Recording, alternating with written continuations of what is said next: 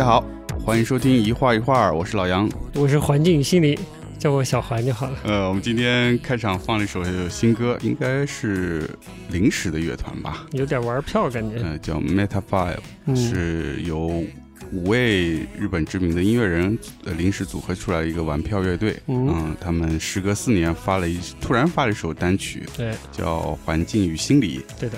然后我就点开听，哎，还挺好听的，我就顺手分享出来了。结果我们这个小环老师也非常喜爱，对，所以我们今天开场就跳这首歌。这里面有哪五个人？你可以介绍介绍。小山田圭吾、高桥幸宏、高桥幸宏、YMO 的、YMO 的，然后还有那个 Tato 啊，也是日本非常知名的 DJ。这个我们节目里之前也放过他的歌。对，嗯，然后另外两位。我一下想不起来了，一个叫 Leo 什么来着？Leo 那位我就不太熟了。还有沙原良德。哦，沙原良德，沙原良德是以前那个 Denki group 的。就是跟那个石野足球一个玩过一阵的日本电子音乐比较早的呃音乐人。小山田圭吾我们节目介绍过的嘛。高桥幸宏就是跟教授做 YMM 呃 YMO 对 YMO 的这个时尚担当。YMO 当时的服装都是由他来设计。就他音乐一直都有他在 YMO 时期的那个影子在里面。嗯，他我觉得他是三个人里面对他是三个人里面保持最明显的。沙原良德啊。我印象特别深，就是在这个汤浅的四叠半神话大戏的一滴是他跟另一个音乐人合作的，他他这个合成器音色有他标志性的一面的，所以我听这首歌的时候，我就感觉到几个音乐人在对话啊，当然那不熟的那个两个就另说，但是小山田我我听得出来他在干嘛，然后高桥。我听得出来他在干嘛，然后这个沙原良德，沙原良德，我听得出他干嘛了。对的，然后有的段落能听出他们在对话的感觉，嗯，还挺羡慕的，挺好的。特别是两两分多钟的时候那段，这个失真吉他的 solo，我觉得做的特别好。而且这个我推断啊，我只是推断是是那个谁小山田的。他还挺喜欢在乐器中加一些乐器的 solo。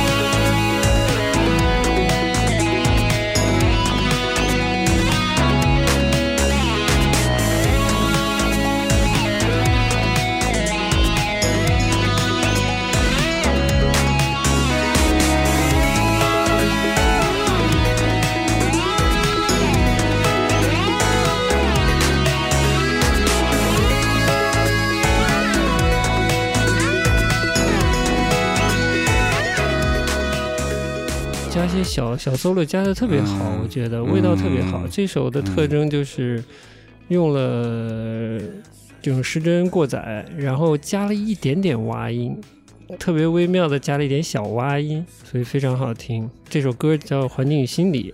我就在想，怎么在这个疫情中断，嗯，这个玩玩票乐队突然跑出来了，对吧？然后出了一首歌，这个环境心理到底会是什么内容呢？嗯，我听懂了一点点开头，那些景物吧。初高中的语文教育上拐就是这个写景状物，然后抒情嘛，抒情，对，这不要抒情的嘛？嗯，对，抒了个什么情？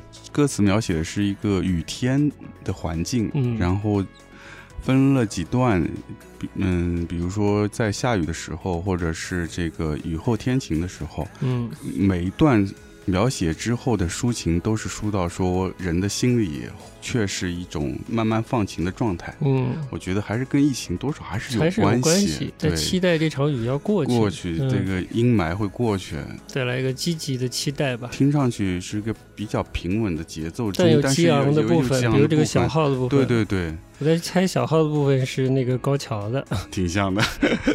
什么时候有机会他们有这个线上演出，我们可以看看我们猜的准不准？哎呦，好期待！对，虽然是就不管视频还是什么，是吧？嗯，可以可以，这个对。位游戏会蛮好玩的，嗯嗯嗯，对，就大家都是就这首歌带来的情绪，还是希望这场雨过去嘛。嗯，我们也是蛮希望的，蛮希望的。其实跟今天的话题稍微有点连上，我想起我当时就是在高考的那个岁月，不是上高中的那个岁月，就感觉真是一场雨没完没了，就想让它赶紧结束啊！考完就就是早死早脱生的感觉。哎呀，要要透露今天的话题了啊！不着急，我们慢慢来啊！我们在正式节目之前，先来。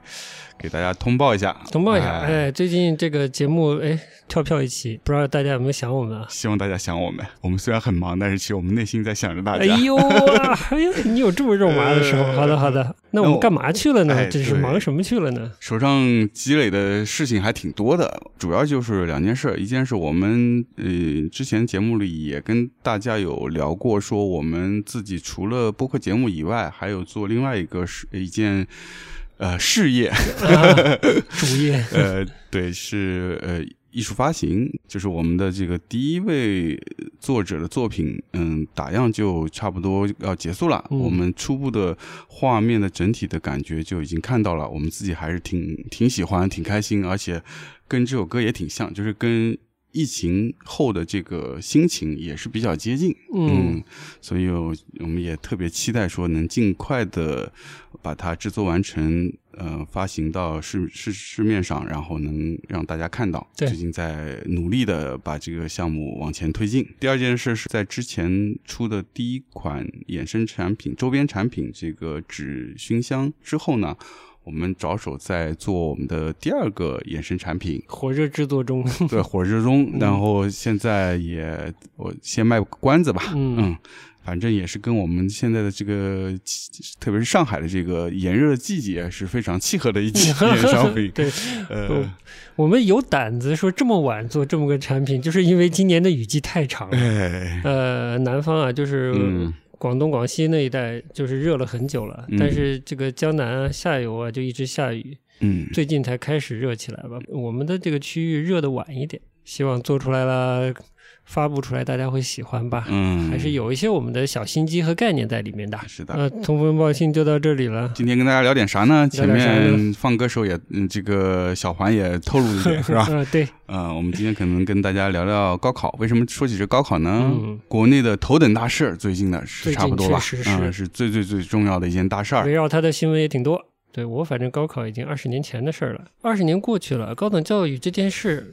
本身是不是已经发生了很多的变化？然后现在的家长和当时的家长，现在的学生跟当时的学生，对于高考这件事儿以及高考对未来的选择，是不是有很大的变化了？嗯，之前可能有蛮多节目都在聊这个关于高考是不是中国最公平的一个改变身份还是什么的途径啊？呃，就是在讨论公平的问题。我呢，我你我不知道你怎么看。我是觉得其实哪里都没有绝对的公平，嗯以及我回溯我的过去，我也不觉得我我在处在一个多么公平的环境里。嗯，所以我我我觉得这方面我们不需要太多去展开，因为可能也有蛮多节目聊过了聊过了，对，关于高考里面的呃地区分数线啊，什么加分政策啊，乱七八糟这些事儿。要结合一些冒名顶替啊这样的现象去聊，我们当然是希望这件事是一个公平的事情了。但以以我现在的眼光看，就是哪里都没有绝对的公平的。尤其现在是，其实呃不是制度上的不公平，而是一种更大的环境上的这种两极化造成的不公平。其实会它它它更广泛，甚至。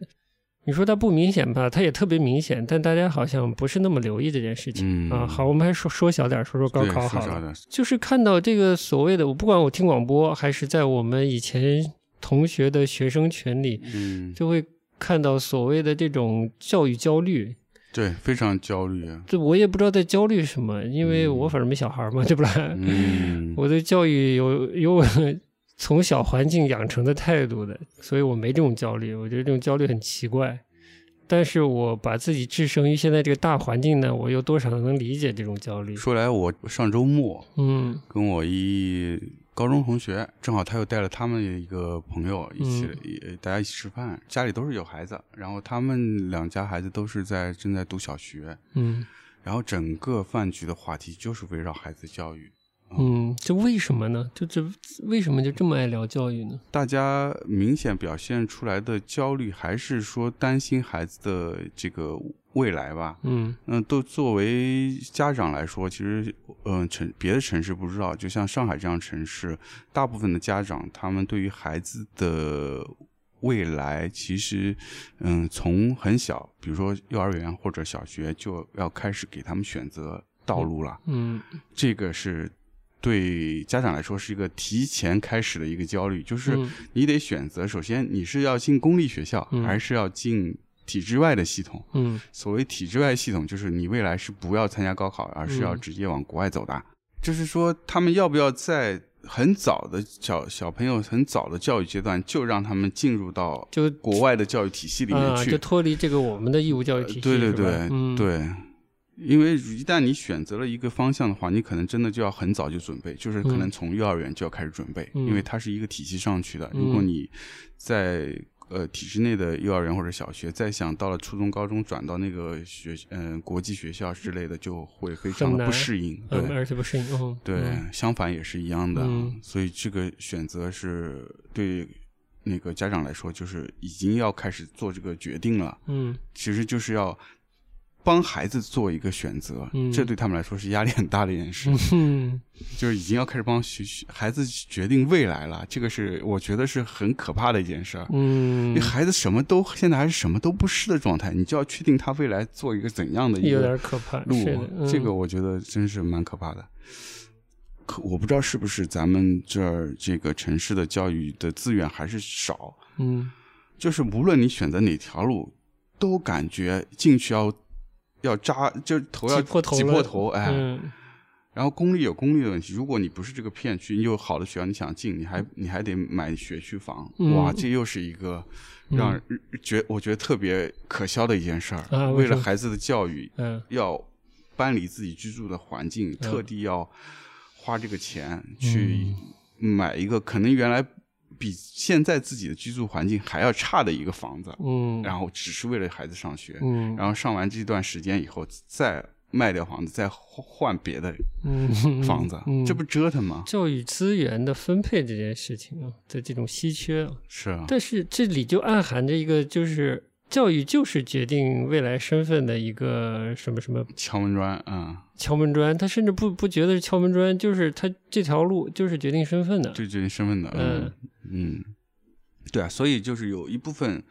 先富起来的这个家长们很焦虑选择孩子让孩子上这个国际学校，嗯然后我想让他们从很小的时候就接触西方的这套教育系统，让他未来让他们去国外，但这又带来焦虑了。这一个教育是什么呢？一个教育是国际学校也不是那么好进的，因为也不是说你有钱就一定能进的，他们也有一套自己的考核系统，也是特别是越好的一样的，就跟公立学校一样，越知名的学校它越难进，而且它的考试也非非常的严格，然后不仅是孩子，家长也要进行考核。而且可能跟你去一个知名的公司上班一样，嗯就是应呃面试一样，它不仅是一轮，它可能有好几轮的面试。啊，孩子孩子和家长一起，嗯然后家长也要做一些逻辑题什么的，做一个 小时，那个 iPad 上面刷刷刷刷刷，嗯，刷智商测试真是，挺需要他经历的一件事儿。另外一个新的焦虑是国际环境带来的。嗯。本身原先这些家长有能力送孩子去国际学校就读的这些家长，是希望孩子很早的去国外嗯、呃学习，但学现上大学，上上可能从有的从高中就开始了。从高中开始啊啊，然后当然大学也是的。嗯。那么现在的疫情后的情况是，整个这个全球化 被踩了刹车之后，国际关系现在非常的紧张。嗯，比如说中美啊之类的，还有很多很多很复杂的呃国际关系，那导致了说，现在他们担忧的是，可能孩子国外这条路，特别是就即将要进入高中或者大学这个阶段学习的这些学生家长，嗯就很担心这段时间可能去不了。嗯但是，一旦他们去不了之后，他们又没法回到国内的这个体系里体系里啊，嗯，这是他们非常焦虑的。嗯就是也有可能是可以回，但是这个难度非常非常大。嗯，然后现在又造成了一个新的焦虑，就是这个情况。对，所以我们就回到本源啊，就是教育到底是为了什么呢？对，我的观念啊，到现在还是这个观念还是，但现实应该已经不是了。就是我觉得这种大学教育、高等教育，它是一个精英教育，嗯，就现在越来越不是了。觉得它是一个职业教育，精英教育或者职业教育，不在于说它吸纳了多少人，它的普及程度有多高，而是它这个教学的精神是怎样的。嗯嗯嗯嗯，对，你教学的本质是为了让这个学生有一个生存技能。和一个文凭，社会上立足，哎，有一个文凭作为这个进入社会、进入职场的敲门砖，对，还是说这个大学教育有有本身大学存在的这个价值体系和追求，然后把这些东西教给学生，但同时呢，他也掌握技能，嗯，呃，就哪一个是在前面的，有没有一个本啊？就是这个本是什么？是这个现在看起来，反正。都是职业教育了，感觉像，嗯，大家其实选择教育听起来都在，都像是在选择未来，就它有太明显的一个功利色彩在，非常明显，嗯，比方说，呃我也是看了一下我们的同学的这个，呃，同学的这个群，然后就会聊，可能晚不不叫晚辈啊，就学弟这一辈的或者更小的，就是求教说。哎，应该选地区还是选学校？呃，选专业是怎么样？主要就是说怎么选才能下一步能走好。如果我想走学术，我应该怎么选？如果我想在比如说大厂里工作，我该怎么选之类的？嗯，反正跟我印象里的这个大学教育是完全不一样的。嗯嗯。以及现在这种出国啊什么的，我也就出国的这种接受西方教育啊什么的，我也完全闻不到什么精英教育的味儿，反正，也就是镀一层颜色而已，我是这么觉得啊。那你为什么这么觉得呢？哎，那我就先讲我的经历，我为什么会这么觉得，对不啦？因为我从小生活的这个环境就是在大学里啊，就是我不觉得教育资源是个稀缺资源，嗯，因为我在。就我出生在四川，但我成长在西安。在西安的生长过程中，我基本都在大学里面。嗯，我成天在大学里，我就不把大学当回事儿啊。嗯，然后所有大学外的事情都叫社会上的事儿。在那个环境下，我怎么说呀？有很多不同的因素让我来理解大学是什么。嗯，可能比较小的时候会接触这个年纪很长的，可能已经退休的这种老的教授。嗯。就我很小，我只是帮人家做点事情啊，给人家送个报纸啊什么的。但是比如说他这个老人家六一儿童节，会关照小朋友一样的，给你一些小礼物，比如羽毛球拍呀、文具盒呀、水壶呀之类的，每年都会送你小礼物，说一些这种呃鼓励你好好学习这样的话，对吧？那个时候我对这个这个。做学问的人是没什么概念的。我后来才想到，这样的这种老教授的这种这种态度啊，就是没什么差别心，然后对对年轻人的这种不是对小孩子的这种可能还是是是一种不太一样的东西。但现在我不太想，不太能想象，就是这种老的做学问的人，我觉得那个时候应该还算是比较做学问的，就是做科研工作的人吧的那个态度。或者说为人啊，帮这个帮家里给这个老教授送点东西去，嗯，然后正好如果是个什么六一儿童节，他就会给你不送信送报啊什么的日常的事情，然后他他不是，他是会在六一儿童节当天，然后到我家里来，哇，特别送点小礼物，嗯，而且。因为他子女都在国外，有时候是是国外的买回来的东西，嗯，就是这样的。哇！我当时其实不会，会觉得有一点惊讶，但还不至于受宠若惊怎样，就觉得好像是这长辈之间正常的礼仪啊。嗯。等你到这个年纪，你发现这是很稀罕的事儿。嗯。就是他其实就真的是没有差别，就即使你是个很小的小朋友，他也帮你当成一个跟他一样的人。对。然后。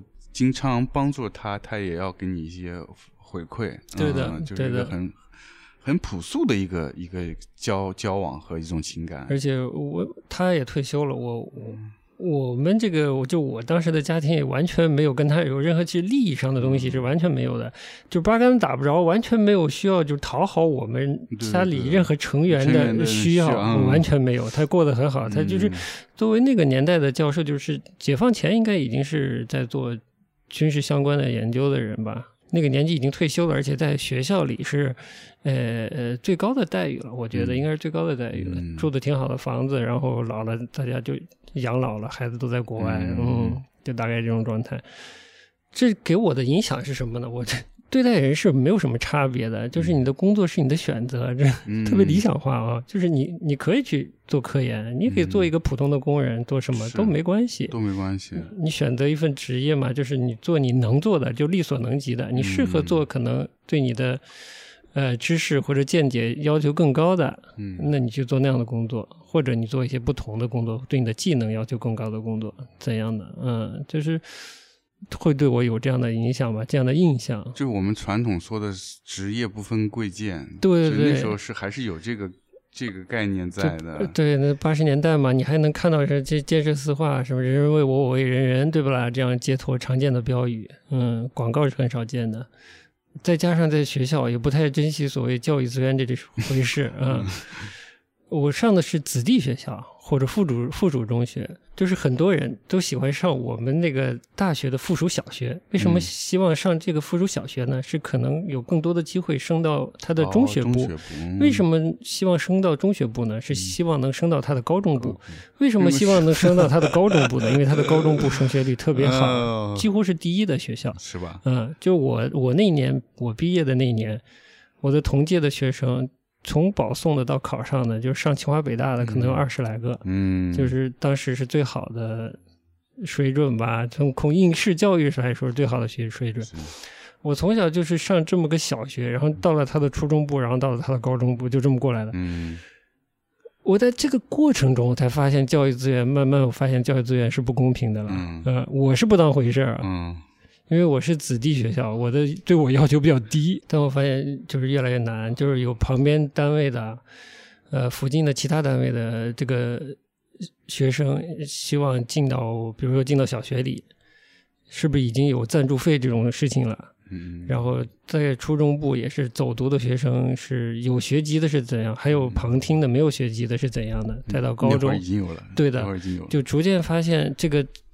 这个压力越来越大了，我发现这个教育资源的，嗯，不能说争夺啊，不是争夺，就是大家渴求教育资源这这回事，想尽办法要到好的。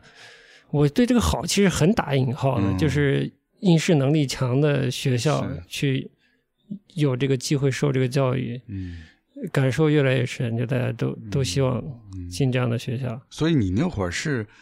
呃，你因为是作为子弟，所以进去相对是我的分数要求是低的，低的啊，这样子，对的，所以我就一直都还比较轻松。哦，我最后的大劫就是在高考上，这个是已经，其实这都不对我来说都不是大劫，为什么呢？因为我是子弟，我就是在我只要不要考太差，就过本科线还是过一本线怎样，我就可以在我。我家长工作的这个学校任选专业了，就随便选，读什么都能读。那那现在这样的制度还有吗？现在我不知道了，过了这么久了，我真的不知道。就是对这个呃同单位的呃子弟这种关系有什么照顾啊？我不知道了。那会儿是还挺普遍的，我记得那会儿我们我考的那学校也是有对这个子女工作人员子女是有一些优优惠政策的。嗯。而且他的他的优惠政策还是分级的，嗯，就是说你的父母这一辈是在这个单位工作，对你的要求是怎样？对对对。如果是你的外公外婆或者爷爷奶奶在这个单位工作，那你进入这个子弟学校的要求是怎样？都不一样的。其实小的时候没有这么多等级观念，没有这些这些资源的这个范围，这个划分的范围界限在哪里的？这个概念越长大越发现好多这种你看不见的这种墙一样的东西，所以说哪来绝对的公平呢？其实没有，你仔细看特别多不同的这种不是隐性的，就是有的是隐性的，有的是显性的这种壁垒吧，嗯，把人区隔开的嘛。只有考分看起来特别公平，但其实之前你的遭遇都是不公平的，很可能啊，很可能，嗯，而且即使你考了一个好。好的分数可能也会被人换名字，对，这都保不齐的。嗯，怎么说呢？就很小对高等教育就树立了一个印象，是是相对理想化的，嗯，是是是求真的。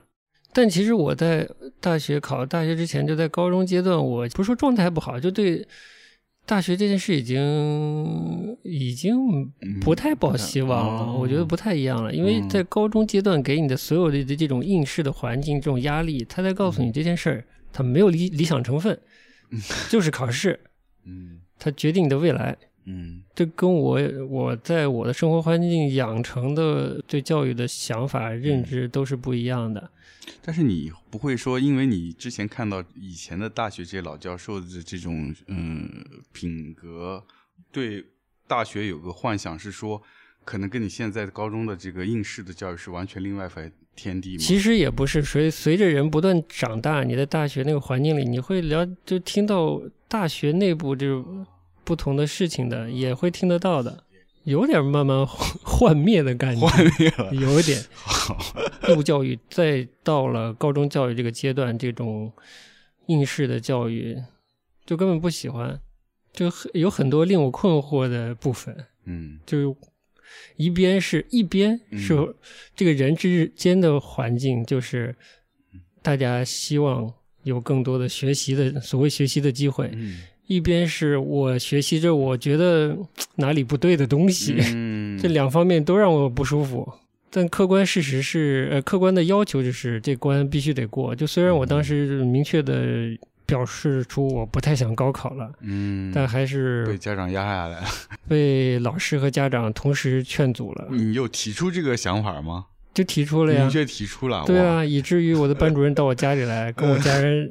一起劝服我，还是要高考，什么都别想。高考是要高考的，考完别的再说啊。以至是以至于是这样。就反正作为老师，不能在他手上出这个事情，是吧？可能吧。但我不考的话，我不知道会不会影响他的升学率。对的，以至于当时我还遇到什么，就是。就是教育这东西是个资源，以至于说，就是因为我们的高中部是非常好的高中部，对不啦？嗯。然后以至于有有一个机会是去新加坡的学校，哦，最好的大学之一了。嗯。然后就是我忘记是一个一个会以会考成绩为基准，还是说甚至不需要一个什么特别的考试，就是你作为这个学校的高中部的学生，你就有机会去新加坡读。类似交换生这样吗？还是不是交换，就直接去就送出去了，直接就去读读那边的大学了。嗯嗯嗯，可能有一点预科，就是我们老师说你这个成绩也不是特别好，如果你对高考没有信心的话，你也可以走这条路。嗯嗯。但我心说，我他妈从小就在大学长大的，我上个大学还有有什么了不起的事儿吗？就算考不好个，考不了个特别好的，对吧？我考大学应该没什么太大问题吧？不给家里增加这负担，因为当时。这个我也要砸个小几十万进去吧，啊！我心说增加是不便宜，增加这负担干嘛呢？何必呢？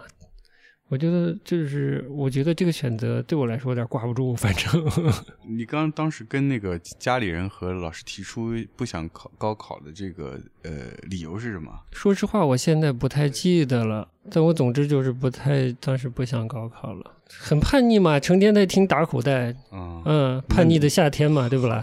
嗯，所以你也是高中就开始听的是吧？我初高中阶段了，差差不多，差不多应该是差不多接受了叛逆的问题。文化就觉得好像生活不应该是这样的，嗯，就被感觉被挤压的非常厉害，嗯，然后就童年可能天真的一面就越来越没有，越来越没有，然后就完全是在应付学校考试，考试学校，到了高中的后期就一直一直在考试，模拟考试嘛，一直在考试。你有想过说，如果我不考高考，是未来会我想要做什么？有这个考虑过吗？其实不太明确，但我就想放弃，我也不知道为什么，嗯嗯。是，对，反正其实我觉得一样的，就高中阶段，你可能有一些。个人的慢慢成型的，可能思想上可能接受各种各样的东西，嗯，但是其实还是在一个模糊的状态。就不管是像你，你是不想搞高考，嗯，然后我是相反，嗯，因为特别想高考。我不是想高考，而是我是想进大学，就是我想学习更多关于艺术的东西。哎呀，是有这样一个一个，你对这个艺术院校有憧憬，有憧憬，对，然后所以有。但其实无论是哪种选择，其实在当时都是很模糊的。在那个阶段，你所能够了解到信息不足以支撑你做一个比较明智的判断，或者说可能非常适合你的判断。对，这我觉得就是不已经不是大学教育问题，就是在之前的义务教育的这一部分，已经我觉得是有问题的，因为从一开始就已经所有的教育方式都是为了最后进大学的这高考这一关来做的，而在小的时候你根本没有任何形成你自己个人的性格的兴趣的东西，嗯，这我觉得是还是有问题的。因为我不知道，当然我们不不了解这个具体的这个教育的问题啦，就是或者是教育的方式。但是我就我自己在国外也好，或者在，因为现在跟呃家里的关系跟日本的这个接触也比较多嘛，就无论是欧美还是这个呃日本啊或者韩国，嗯，就他们对于教育。嗯，当然也有他们自己问题，但是我觉得最好的一点是说，他还是我们所提倡的这个全面素质教育。嗯，就是他是要比较重，他们是比较重视孩子的这是个个人的这个兴趣，也就是说，他们说天赋，嗯，你要发现这孩子天赋，然后引导他往自己自己的天赋走，嗯，而不是我们这边所谓的全面素质教育，是真的就是这个全啥都学点儿，对，然后就这是一种。怎么说？听上去很宽泛，但是其实是很狭隘的一种一种全面，嗯，就啥都学一点，但其实什么都没学会。而且不是韩寒批评过他们？对，而且其实中间有一些你，无论是德所谓德智体美劳，嗯，任何时刻都可以放弃的，对吧？只要为了高考，为了考试，考试都可以放弃的。嗯，你说实话，回想我们，我们以前体育课可能还好点音乐课、美术课，特别到了初高中，那就是说替掉就替掉。可以被任意占用的科，嗯，的科目。因为这期我们也想跟现在情况做比较嘛，那我们那会儿是这个状态，但是到了现在又不一样了。现在是家长们给孩子从小开始报各种兴趣班，嗯，哇，报的那是满呐！我靠，我就看到周围朋友，我也我也不太理解。当然，我我当时从我当时是就从我上小学开始已经有。比如说钢琴考级的同学了，或者还有其他特长的同学了，有，当然会有点羡慕，就是这个需要一定的条件去学这些东西。但我如果是为了就是这种加分或者什么，就是这种或者带着一些呃拼比，嗯，这种比较心，我我就不太理解。对对对，就是那会儿我觉得相对来说。比例还不是特别高，不高不高的，很少。凤毛麟角。说一个班有几个学钢琴的？凤毛麟角，凤毛麟角。嗯，对，现在不一样。现在我觉得是个孩子，他都都学学一堆东西。我靠。对，就像我们这之前聊这个韩韩国的这个艺术教育啊，就韩国的这个家长也爱让孩子学学艺术，学对对对。现在的我们国内的家长让孩子学这些兴趣班，学学。这个基础教育之外的一些一些技能啊、兴趣啊，嗯，陶冶情操啊，这到底是为啥？就我也很好奇，你也不知道对，因为就是我周边就是很多朋友啊什么的，还家家里孩子都是周末四个半天报的满满的，满满的，然后学的都是。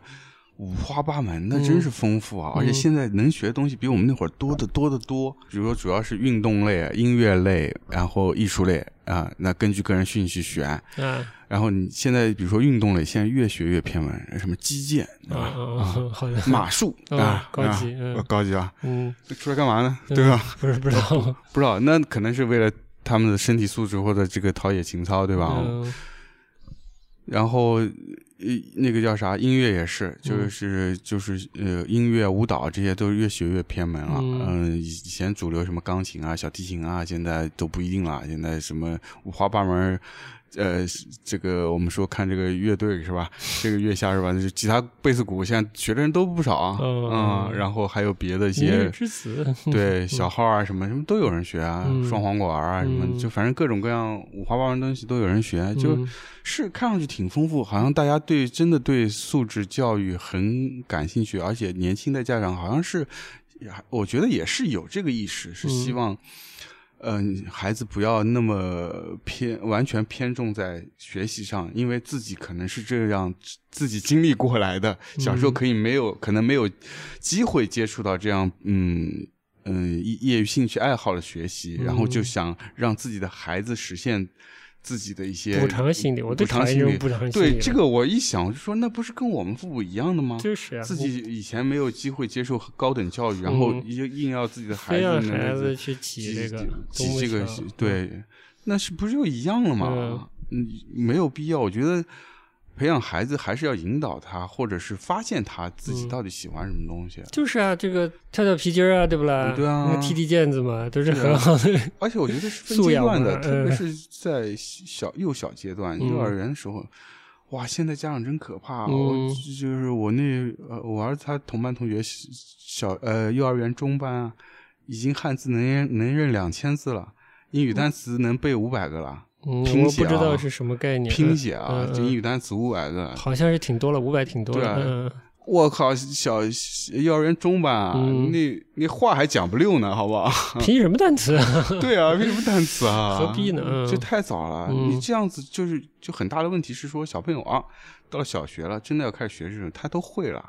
他没兴趣学了，他学啥呀？我一听就好惨呀！就是这波人买房子、结婚的时候，就是焦虑，对不啦？房产的价格急剧上升的时候，就大家都要挤，要买房、结婚，然后好，现在接着要挤车道，就是在孩子身上满足那种是一种身份投射还是什么？我真的不是完全了了解和理解啊，就非要学那么多东西。嗯，我觉得中间有些矛盾的地方，就是我就一方面，他们自己曾经经历过的一些这个体制内的教育，让他们觉得，嗯，有一些遗憾吧，有些遗憾，所以想让孩子来补偿，所以他们也是有意识说给孩子更全面的一些素质的教育、素养的培养。嗯，但另一方面就是，还是被整个社会赶着走，就是也也像你刚才说，他有一个。从众或者比较的心理，嘿，我们可以一会儿再说一说这个从众和比较是哪里来的。因为像我，我觉得这些东西都很无聊。但为什么我就会觉得无聊，人家就不觉得无聊呢？就大概就反而就是这些周围的同学都要学了，嗯，他就会让你很焦虑。嗯，就我我因为现在孩子也在幼儿园嘛，我其实像刚才说同他同学都会那么多了，嗯，如果正常的这些家长。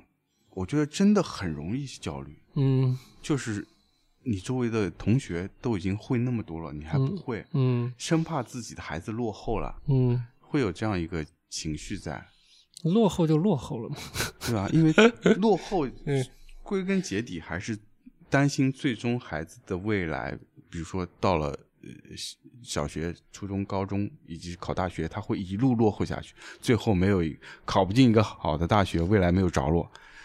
考大学不就考个分吗？你把那分考到，不就进大学了吗？是啊，有啥好焦虑的？他就怕学学晚了以后就考不到那分啊。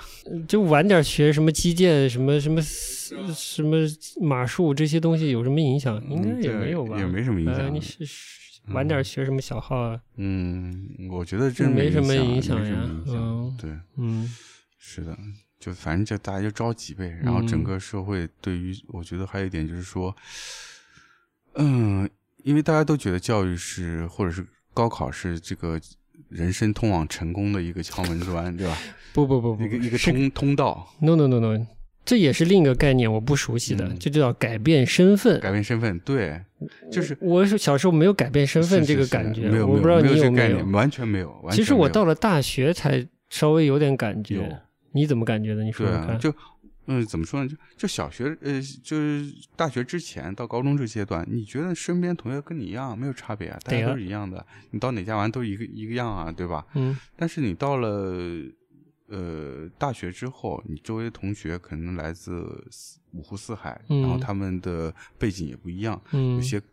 就是比如说他可能是呃小城市来的，或者是农村来的，然后有些可能家庭就是他的父母的职业背景可能也是不一样的，有些可能就是农民或者是一些。手工业者，嗯，商贩。对对对，就你会觉得这个中间还是有差别的，嗯，而且这个差别是说没有你想象的。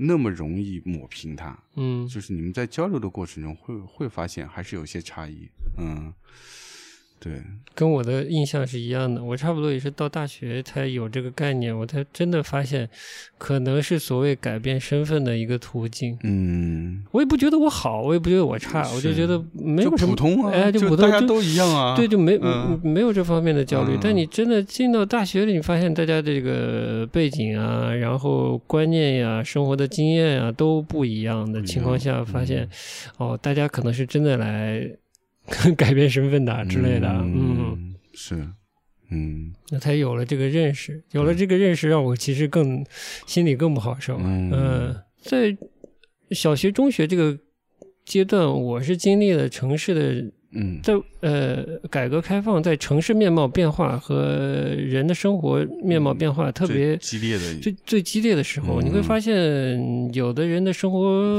我们不能叫他品质啊，就是他的样貌好像就是嗯嗯过上了花更多钱的生活，嗯整个城市好像也越来越多能花更多钱的人出现了，这是我发现一个区别。然后进入大学以后，我不在，我当时不理解这个变化嘛。然后进入大学以后，又发现大家的背景又蛮不一样的，有的人真的也没有享受到什么改革开放的便宜，或者呃不要便宜啦，就是这个改革开放的大潮没有享受到它的优势啊带来的福利啊，没有被辐射到，就情绪还挺复杂的。嗯 嗯。是，嗯但你说借大学来改变身份，我就是我当时还是觉得不太对，就是这个大学不是用来改变身份的呀。嗯对，嗯呃，虽然当时已经扩招了，我也就已经已经有点放弃了。呃，呃我是一个，我不知道你上学的时候是不是一直在玩的人，因为我差不多几乎就是一直在玩的人，就是要不就是玩游戏，要不就打篮球，要不就是在听听听音乐，要不就是在跟同学一起看电影、聊电影，嗯就是我的心思都是在这些杂事儿上。嗯嗯，学习是不得不做的事情，嗯 嗯是 以至以至于才会有老师劝我是不是要去下新加坡之类的。嗯，嗯哎，你说这个在玩是高中时期吗？对，，从初中到高中吧，差不多都是。都是这个状态是吧。嗯，到了后期是学校的压力就是那么大，你爱不爱玩，你都有一个强大的压力和这个学习和模拟考试的量在那里的。嗯嗯，这个就是你跑不掉的，嗯所有学生都都能享受到的是一个压力。我还有点不一样，就是我，但是因为我进的是一个嗯高中美术特长班，嗯所以它的课程的设置已经跟普通的那个嗯不一样了，普通班不一样了。那你这个特长班是有什么不公平的 因素在里面吗？就是你上了这个特长班的意思是你未来是要走艺考这条路的。嗯，就你进去的时候，你已经你已经决定你未来考大学是要考艺考的。高二开始吧，我们就是只有半天是有文化课，嗯下午半天就是全部是呃上专业课了，嗯，就是为了应也是应试嘛，另外一种另外一种应试嘛，嗯就是学画，所以我基本上在画室的时间相对还是比较自由的，嗯，以及我们说实话学习的压力是要比普通的班的学生压力是小的，因为嗯每一年的那个招生方式都在变，你知道吗？它是在一个教育变改革的这么一个阶段。就我在我考我们考的那一年之前，还是说先看专业分，然后看你文化分，只要达标就可以了。你那然后标算啥标呢？就是每个学校它有个自己的标准线，就是艺呃艺术院校的有个有个文化课的标准线然后你比如说是三百分，啊哎，你考到 三真他妈低，就反正它每个学校有个自己的这个文化课的标准线，每年是不一样的。嗯然后你只要达标了，然后就按照你的文专业分的排名来进来筛选。那那个分有没有达到所谓什么一本线、二本线什么分的那个？文化分啊，肯定没到啊。那艺术类肯定是自己的，那四四百分都不到，你怎么到一本线呢？哦，那我大概理解了，对啊哦，嗯对吧？嗯，然后所以说就是学习压力还是就文化课的压力是小很多，所以那太小了，所以就没有太多的这个所谓像你做模拟考卷啊，嗯。就也做，但是就是量没嗯肯定没那么大，嗯而且呃相对自由的时间还是多一点，嗯所以我高中还是觉得挺开心的。嗯，我可以理解，呃，对，然后呢，就是说，但是放弃了考试的人，虽然没有放弃画画考试啊，对但文化课考试对基本可以放弃了。我是比较早就开始学画，慢慢慢慢就变成我自己真的是感兴趣的一件事儿，嗯所以对画画来说，我就反而没有那么大的压力。呃，不像在应付考卷。对对对，那会儿对大学有憧憬嘛，因为艺术院校有憧憬嘛，也想考，比如说央美、国美，所以当然也还是会有多少有一点嗯担忧，是说，哎呀，我能不能考个好的学校？但但没有，绝对没有，就是高考那么压力那么大，就是说我肯定考不上，或者呃，我一定要考一个好的学校，什么改变身份啊，没没有，完全没有这种想法。其实艺考这玩意儿就是。也是一种应试，所以他的那套教学方式啊，也是跟那个做考卷一样的方式。嗯嗯，他是有一套自己的模式，你就按照模式画，然后你就在这个模式内不断的熟练、熟练再熟练啊。你只要画成那个呃于洪的那个 素描水平，你就肯定进得去。对的，所以我在这个过程中其实也一样，我也产生了疑问，就是我这个方式，我真的在画画吗？嗯，就这个无限重复有意义嘛，是不是？嗯，到了高中阶段，你也一样，就是你周围也有朋友，也有同学学习，然后他们也会有，大家也会有交流，比如说看谁谁谁的画册，啊，这个国外艺术呃这个知名的大师的画，你也会看，会发现，哎，我我们学这东西好像跟他们那。不是一回事儿啊！这玩意儿他那里面完全看不到什么明暗交界线，什么是吧？这些素描什么东西都都没有啊！你是你喜欢的吗？那些东西，如果是你喜欢的，和你正在做的有很大的区别，你会怀疑自己，是会怀疑啊！而且他们有有很多那时候看了很多艺术家的东西作品，他们是充满丰富想象力。嗯，但是我自己的疑问就是说，我自己。学了那么多年，在最初我是一个特别热情、特别喜爱这东西，并且我觉得有使不完的力气在做这件事儿。嗯。但是画着画着，我觉得，哎，我好像脑子里空了。嗯。我不知道该画什么。升仙了呢。就除了 除了画，按照这套流程，嗯，画从不断重复再重复，嗯。我已经不知道我要画什么东西了，所以这是非常可怕的一件事。但好在后来在大学里面，因为也是开始玩起来了，哎，各种什么看 DVD 啊，听听 C 听 CD 啊，听大口袋啊什么，或者看一些闲书啊，就是你你你还是。自己，我觉得人他自己身体是有一个这种机制，就是他当你发现自己好像不对的不对时候，你会我们会要逃避它，找别的东西，别的出口。接下来进入大学以后，就发现啊，年轻时候对于大学那憧憬，可能跟你想象是有误差的，感觉上变成了你之前在应试阶段的那个一一种延续，嗯，而不是说。换了完全换了一种新的模式在学习，嗯，这是可能我自己感觉有一些失望的地方吧。就大学延续了高中那一套，对，当然不是完全延续，只是说他在之前高中那一套基础上往前走了一点点，就毫无惊喜嘛，是吧？对，毫无惊喜，所以这一点我是嗯比较遗憾，但是。好的是说，我选专业，我觉得到现在为止，我觉得选的还比较好。啊，有有人指导你吗？呃，并没有。我当时也是比年轻嘛，年轻就是嗯，敢想嘛，就是当时就想说，年轻敢想，对，就是反正油画就有画布就行了，有画布有颜料有画笔，你自己在家画就好了，没没什么必要特别 特别去学一套东西，学一套东西。啊，以及你，而且你也可能也接触过了吧？也接触过，对对，就高中时候也画过一些，然后也看到了一些，不断看到有新的画，呃，新的这些画册，能看到更多以前大师的作品，也可以从他们作品中汲取很多的养分。嗯，所以就想，那我学油画，我不如自己就自己在家画了。嗯，那我既然要进大学，我就进一个在家里做不了的呗。哎，然后当时就想说，哎，嗯，手艺人的灵魂，手艺人灵魂，嗯，好的啊，手艺人的命，好的，然后就选了版画做，因为版画你自己在家的确是比较麻烦。嗯，一是说没有这个设备空间，嗯，二是说它还是技术性要求比较强的，所以你还是得有一个初步的一个技术的积累，需要有人引导你、指导你，你才能够掌握这些东西。嗯，啊，然后就选了这个版画，然后进了学校，觉得哎，选的还挺好，就是不管怎么说。你还掌握一门技能是吧？就让你说，大学现在变成一个，呃，叫什么技职业技能职业技能培训培训对，对，就是反正基本上就是感觉吧。哎，那你这职业技能出来也吃不了饭。嗯，那所以出来转行做设计的嘛？啊，就好好过没没技能是吧？像我，我就是没技能。你不是学学英语的吗？这算个啥技能嘛？可以做翻译吗？翻译妹呢？我就是我，其实不想做翻译。英语老师，就就不想做这些的。嗯，我可以给你跟你讲讲我为什么选了这个专业。对对对。还是说我们先播首歌？哎，可以播首歌，播首播首歌是吧？休休息一下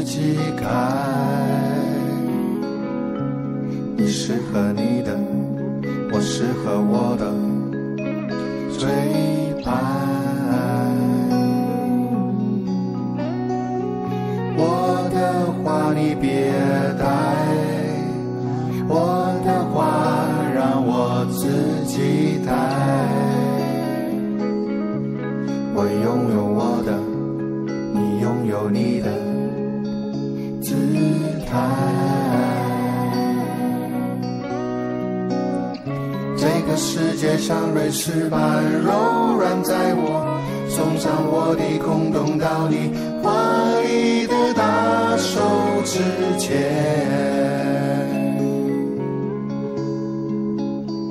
早上醒来就要去上班，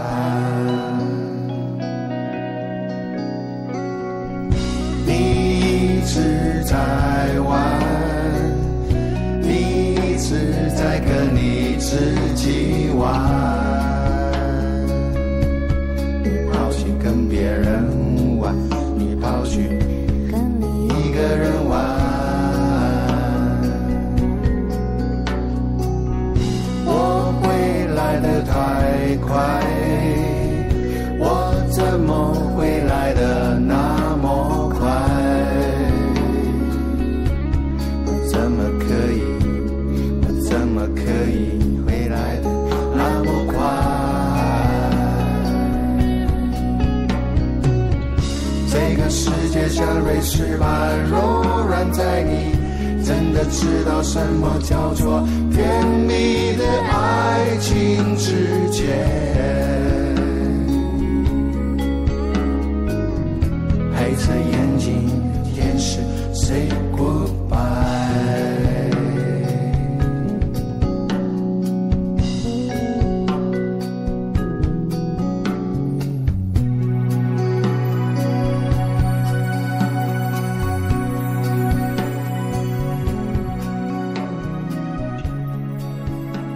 提到的你一直在玩啊，你可以欣赏一下，是包逼陈啊，包逼陈的，哎呦，这我还真没听过。和契尔陈，嗯，就是在国内现在不太听得到的，一首两陈合作的的歌曲啊，你一直在玩，嗯，基本描述了啊，我们两个的 一直在玩，就中学生活是吧？两个坏学生。但是也考上大学了，坏倒也不是很坏啊，对对对，就是学习不太好啊，对，叫差生，基本算是差生。就在这一刻，我现在是刚才是用 You YouTube 播的这首歌，就弹出一个新闻，这标题就是网传女儿考上了清华，父女相拥相拥而哭片段怎样怎样？就高考被背负了这么沉重的一个任务，我觉得它太沉重了，就是它。本来就我的理解啊，我我把它说完，就是精英教育，嗯，也不要，可能精英这这个词现在被用用的很恶心，嗯，就是就精英等于装逼是吧？就是高人一等。嗯，其实我理解的精英就是，我其实刚才大概也表述了，就是你有什么能力，你去做什么样的工作，它其实是一个分工不同，角色不同，再加上学校，我们我当时的印象里，大学只有公立学校。公立学校它做的事情是一种公共性的事情，嗯他的智慧财富还是任何财富，其实是有公共性的，它是服务所有人的。嗯，文史哲你是服务，甚至是服务全人类的。你的技术可能更多的有些国家的壁垒或者怎样，但是我们其实壁垒更高的在外面。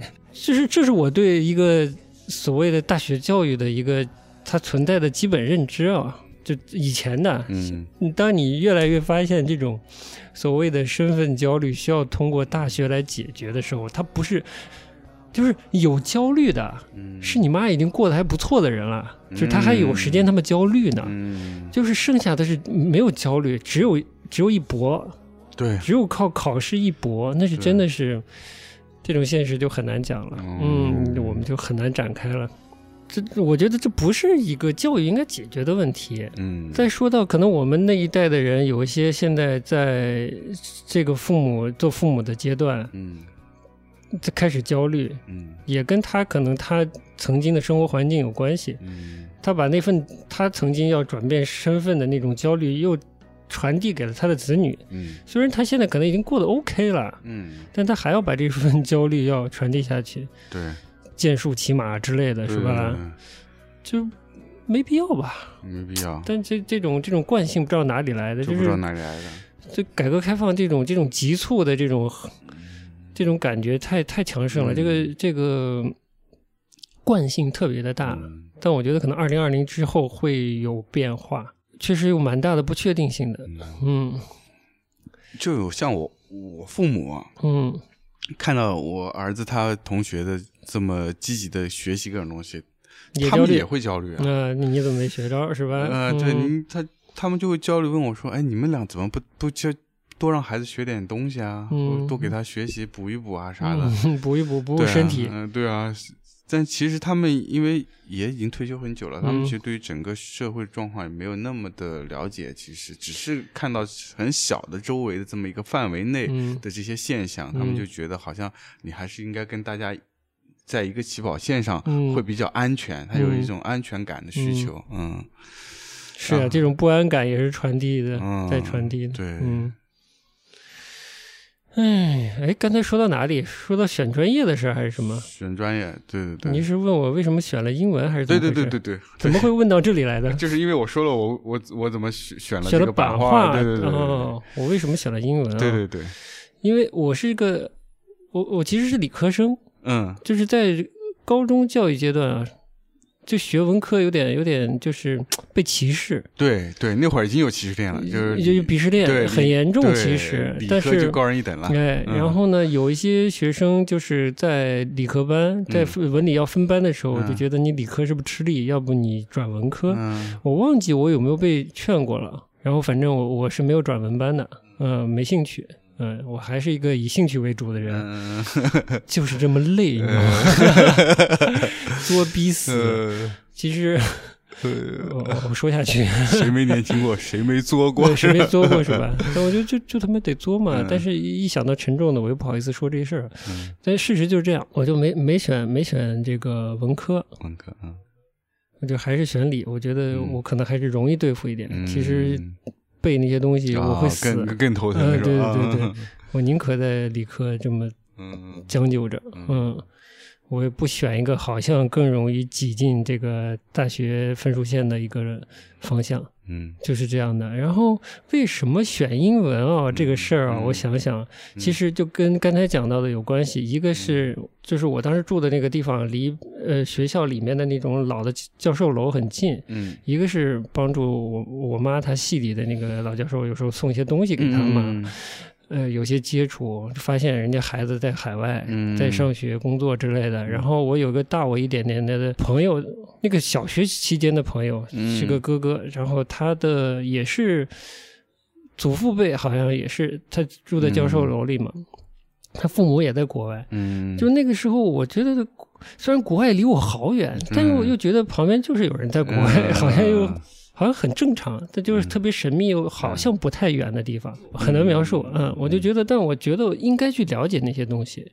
嗯。我上学有一年的时候，是我我妈的一个同事，嗯。她去去欧洲玩嗯嗯。回来，她当时拍了很多的正片，嗯，然后拿了一个那种应该是徕卡的那种当时的幻灯机，嗯。放了几条幻灯片，然后就晚上去去我们家，然后跟我们分享在欧洲的游历，哇什么荷兰啊、德国啊，呃就是我狗屁也不懂，但是我看了好多，嗯就看到欧洲打在我家的那块墙上、那块布上，那个印象太深了，嗯这也有关系。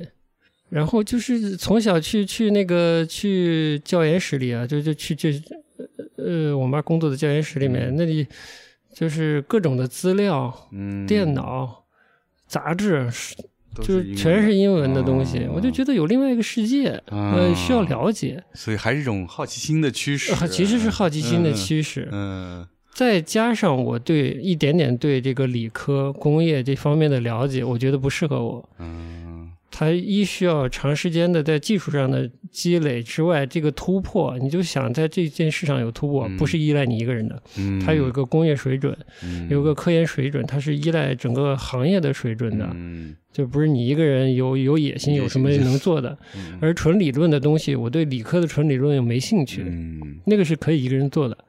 那个阶段英文 OK，嗯，我就想，我本来就想了解外面的世界，然后我这个应试英文又 OK，那我不如就选一个英文相关的专业，对啊，所以兴趣对学习多重要啊！就是兴趣造成的。呃对啊，嗯，然后正好这个我们当地啊牌子最亮的学校、嗯有一个理科背景的 英文专业，我就选了。哦，是有有个理科背景的英文专业，对，它叫它叫科技英文。哦，嗯，当时也不知道怎么脑子抽筋，嗯搞了这么个专业出来，呃嗯反正便宜我了。对啊，我就想说，你这一直都是理科班，怎么就跳了？突然跳到这个报这个文科专业？对，大概是这样的。嗯，所以，那你觉得你读了这个呃选了英文专业以后，进了大学以后，你你觉得在大学期间有有收获吗？有比较好的收获吗？收获就是跟同学有几个交往比较好的同学，经常看动画片、看电影、打篮球，看他们玩游戏，啊、一起出去玩儿。就还是一直在玩，是吧？对，呃，呃，基本就是就但其所以其尽量在玩儿。所以其实大学教育本身对你来说的进一步的学习没有太大的帮助吗？我觉得他还是提供了一个相对好的环境，环境吧，就是。我我我家人当时对我的这个不说要求，就是说你要不就考个好的，要不就去个特别糟的，嗯锻炼锻炼你。我也不太理解这个思路啊。那会儿真有这个思路，嗯，嗯，我是锻炼我什么呢？锻炼什么呢？我不太懂。吃苦，对啊，我不想锻炼。我其实当时就到了现在，发现当时有选择，哎，不是，发现当时的选择比较奢侈。嗯但我反正你让我倒回去，我也不会选择的。嗯，比如我如果选择我我生活的那个大学，我有所有专业可以选，我我什么都没选，嗯。我是有一定满足我家人虚荣心的成分，嗯，才才那个报了另一个学校的。哦，然后我其实就是家里人有关系了解军校，某某所军校，嗯嗯，就是知道如果你愿意上军校的话，你可以嗯报哪些专业，然后就是我如果想走军校这条路嗯也是可以走的。嗯嗯，你就去学一门理工的，然后去当这个科技军官是吧？就从低层的一点点在系统里爬，还是怎么着，嗯对吧？就是这么一条路我也看得到，我也没兴趣，对我就不去了。嗯，但我家人可能还是比较遗憾的，嗯啊，你家人是希望你上军校啊？为什么不呢？嗯，嗯，也是，基本还是为了兴趣选了嗯专业。对，大概就是这样。然后你说在大学里教育有没有觉得往前走一点或者嗯什么的？呃，打开新的大门之类的，嗯我会发现都是一些副课、非专业的课，嗯嗯，可能偶尔会碰到挺好的老师。嗯，比如我们有中文课，中国文学，对，就是文学类的中文的文学嗯课。呃，还有什么都是偏中文的。我发现就是老师蛮有趣的，嗯，才让那个课很有意思。嗯还有一门材料学，嗯嗯老师比较有意思，啊是吧所以这个课程就很有意思。嗯，所以我那前两天跟你聊天的时候嗯也说起来，就是上学这条路，嗯其实本科这阶段很重要。就本科阶段的品质嗯是非常重要的，因为研究生阶段就研究了嘛，是研究谁了，对，就就我印象里，就是我成天去学校里那个去我妈工作教教研室，就是那会儿不叫老板，还是这个导师带着研究生做项目，嗯现在就叫 这个研究生给老板打工。但是当时状况也不一样，可能没有那么那么功利化啊，那么那么商业化。好的本科阶段的老师对你影响是很重要的，嗯。所以说本科阶段挑什么呢？当时我当然不懂了，我当时就是为了满足自己的兴趣和一个比较好看的学校的牌子而已。嗯。但上完也不是上完上进去，我才发现老师是非常重要的。嗯。嗯，嗯。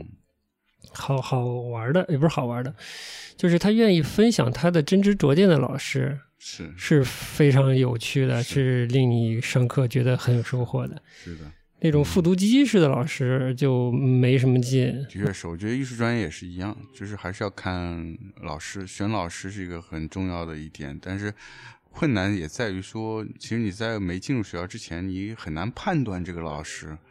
也会有一点憧憬啊，或者幻想，希望这个大学整个的老师的都是特别好的，但其实不是。所以你当时为什么你在南京生活？你为什么选了南京的学校呢？我是我其实是复读了一年嘛，嗯我第一年是呃考，呃，你想去杭州？对，我想去杭州，然后想读国美，因为当时就是作为一个应届考生来说，国美和央美是最最好的两所艺术类学校嘛，嗯，就这个概念嘛。然后北京呢，嗯、太远也不太想去去北京啊嗯然后就杭州这个这个西湖边去过一会儿，还还是觉得挺挺舒服的，这种西湖畔是吧？嗯还是挺挺优雅的，是吧？哎，游个泳啊什么的，没 没有有没人说啊？好，我前面说到这个艺考的规则嘛，然后到嗯我们那届那年考的时候，它又变了，啊，又变了，怎样？就变成是专业分和呃文化分和专业分相加，嗯然后看总分、嗯排名，嗯哎，这你就文化分好了就占优了嘛。啊，对，它同等重要。对对对对对，嗯然后我那年就是呃文化课考砸了，哎你也知道，我不是在高中一直玩嘛，嗯那还能考好吗？哪能考好呢？这怎么能呢？对啊，嗯结果就考砸了，考砸了就就没上，没上了。那会儿也是意气用事，就别的学校我都不想上啊、然后就就其实也有些呃其他学校有考过的，但就不想上，就死了命想要上这上这个杭州这个国美。嗯然后第二年我就去呃国美复读了一年，复读一年，然后就离真正国美非常近，因为那会儿已经有也有同学在国美里面就大一上起来了上起来了，嗯所以经常去。然后我复读就是他们的附中，所以就是非常近。然后在杭州待了一年，发现不喜欢杭州了。不是不喜欢杭杭州还是喜欢的，嗯但我发现其实所谓的这个大学，名牌名牌大学，其实真的就那么回事儿，就是真的还是看你的专业，看你的这个老师。嗯我是在那个阶段意识到这一点，所以后来想想，哎，那反正都是江南是吧？包邮区啊，那会儿还没包邮区这概念，对，反正都是差不多嘛。对，两小时生活对啊，那我不就还不如回家读呢，是吧？嗯而且家里朋友大部分还是在南京嘛。牌子我，我我个人的经验是真的没有那么重要，就是无论你是纯艺专业还是设计专业，就比如说纯艺专业，你真的要作为一个艺术家，可能在以前你是一个，他有一个这个所谓的师师传的关系，可能你是某某某老师，相对来说可能更容易一些，可能对于整个行业内比较容易认识你、了解你。但作为现在来说，我觉得并没有那么重要了，最重要还是看你作品。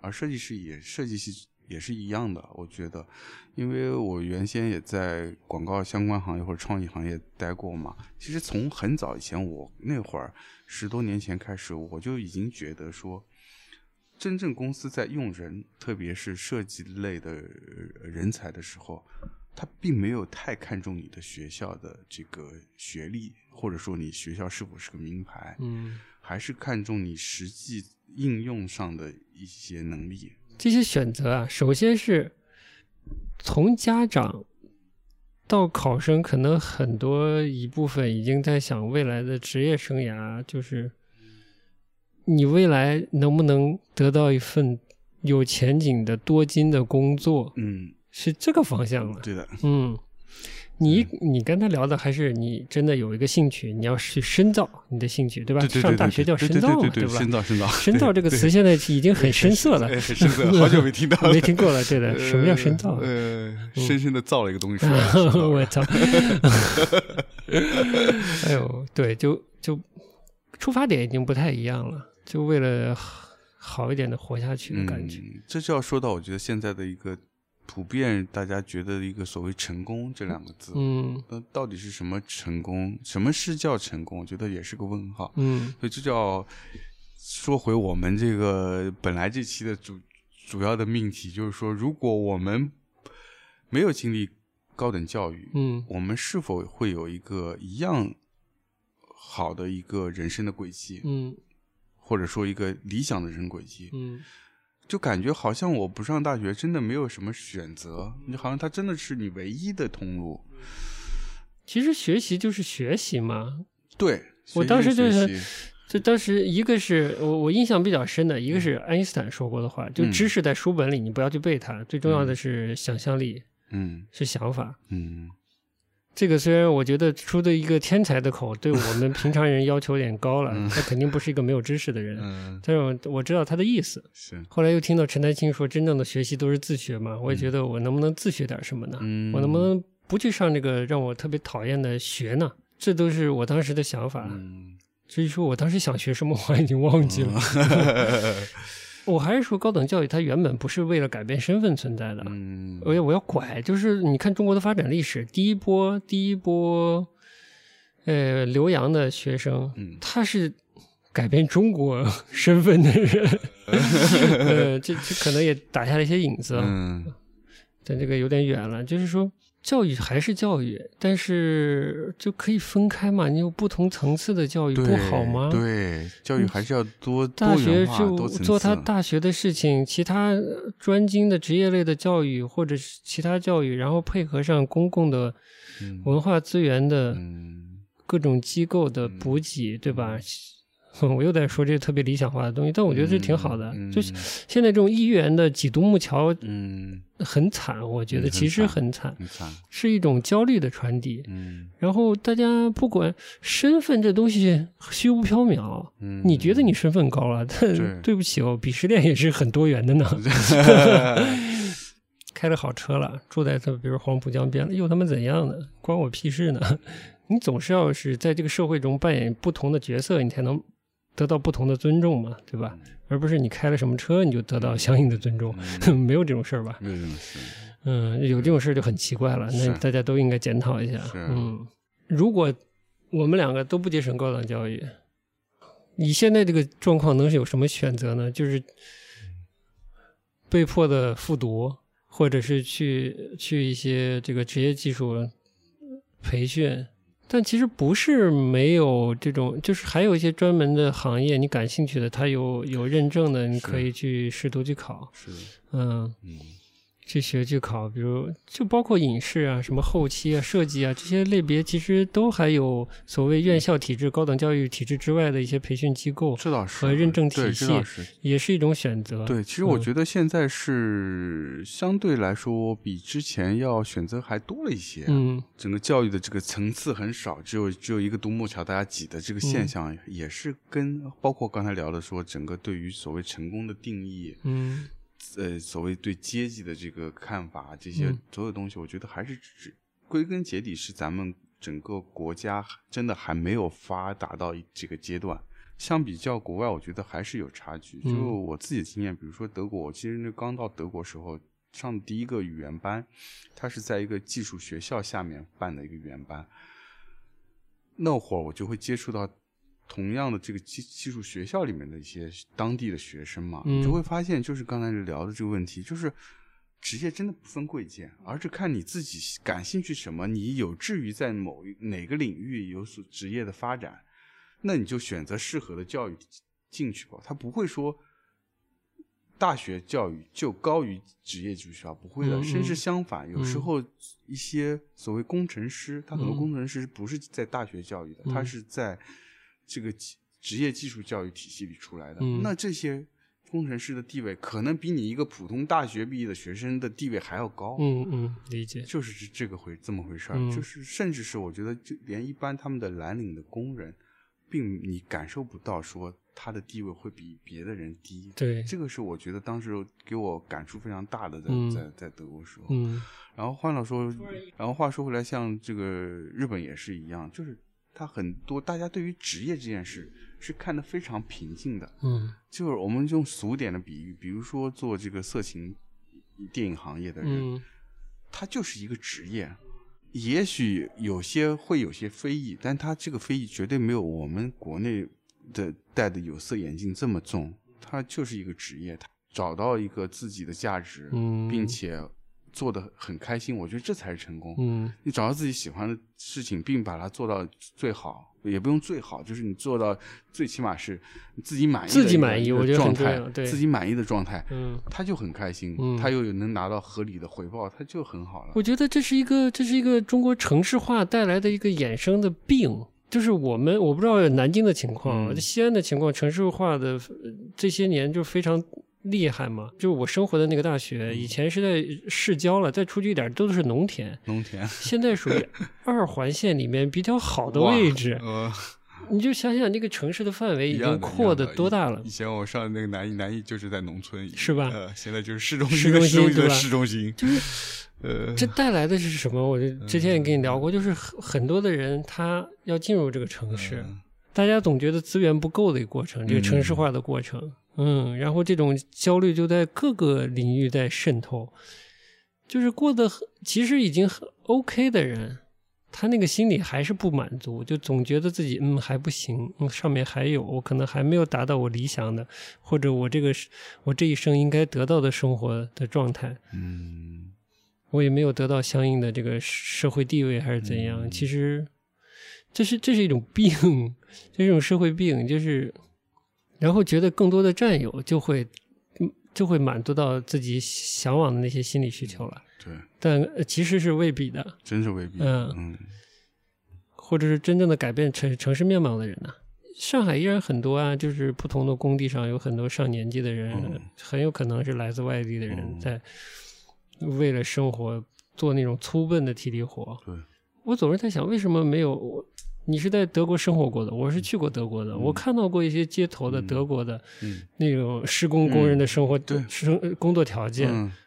我就在想，为什么我们的这边的工作的这种嗯。工人的工作条件就不能更好一些呢？对啊有更好的工具，有更好的劳保的保护啊！对，工作两小时就有咖啡 coffee time，我有一年我就是有一次我在那个就是帮你去买画材，嗯。我在法兰克福，就过一个路面的整修，有一个两个工人，一个在拿一个那个电的嗯 那种电动镐 在在敲那个地面。呃我就走的特别近，那个镐竟然不吵，他在砸地，但我觉得不吵。嗯我说这什么工具啊？呃这是工作条件太好了吧？呃对，我就总觉得为什么就过得这么难呢？然后总有人过得这么难，然后总有人已经过得很好了，其实，嗯但还是觉得嗯不好，还不够，还要更多。对，然后现在这这这种变得变得教育不是教育该做的事情，教育都在想怎么为自己未来的条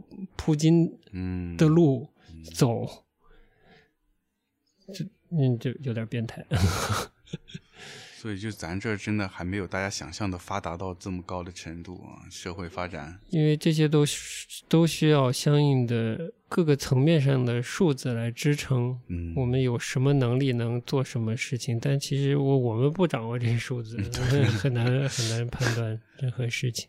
我们鼓励的是大家在自己能有的那点余裕里，嗯，按自己的本心兴趣去做选择，对，然后尽量不要后悔不要后悔啊，足够的努力对，就行了。嗯对，大家都有个手机，事情都看得到了，但可能所处的现实环境是不一样的。嗯那可能听我们节目的听众，他的年龄层和所处的环境也不一样对，我们也没有什么真正实际意义的能帮助大家的，只能说大家就是这个环境，只能努力，但是能多满足自己一点就多实现自己一点呗。对，我们我我们这这个经验也不知道能不能给到大家一个比较好的参照，因为还是挺个人化的，所以呢，我们也是想想说，既然我们今天分享我们自己的个人的这个学学习和嗯高考和择校的一些没有，我们分享的都是玩，没有学习。嗯，嗯一直在玩儿啊，一直在玩。呃，对，所以我们也是想，我们的听众能不能也分享给我们一些你们的自己的学习和高考的一些有趣的故事、对有趣的经历。我对嗯年轻人的这个、这这个阶段的故事也还蛮有好奇心的。嗯，就欢迎大家分享你们的故事。我们每一期节目都会在微博和微信上发文章的，嗯然后就欢迎大家在我们本期节目的这个微信的文章或者微博的文章下面给我们留言，嗯分享一下你们这个高考或者高考之前的学习的经历，嗯，或者玩的经历，哎，玩的经历就更好了，嗯。然后呢，为了鼓励大家，嗯，给我们留言，哎，我跟老杨一人会选出一篇，嗯，各自觉得有趣的这个高考和学习的经历的分享，挑出两篇分享，然后送上礼物。我觉得可以，哎，送什么好呢？送什么好呢？我们现在有什么呢？我们现在有我们的这个香薰，对，我们的王牌产品是吧？对，呃，我们天天自己在那点自己 自嗨，说哎，好好好闻，对，好好闻。对，所以也希望更多人能闻到。我们也那么我们就这么决定了，我们就送出我们的纸熏香产品。哎，这说起来，我们其实分享的是我们，我不是这个环境与心理嘛？其实分享的当时那个环境和当时的心理。这要听听现在的听众现在的心理。那我们也嗯，在歌声中结束今天节目了。好的，希望大家都活得开心，哎哎，生活愉快。好的，拜拜，拜拜。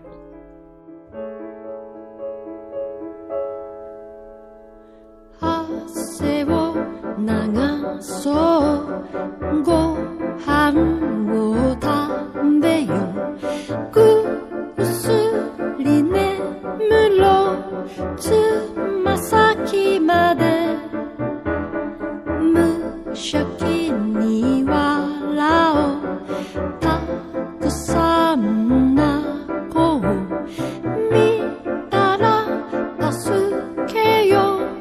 手を伸ばして悲しい。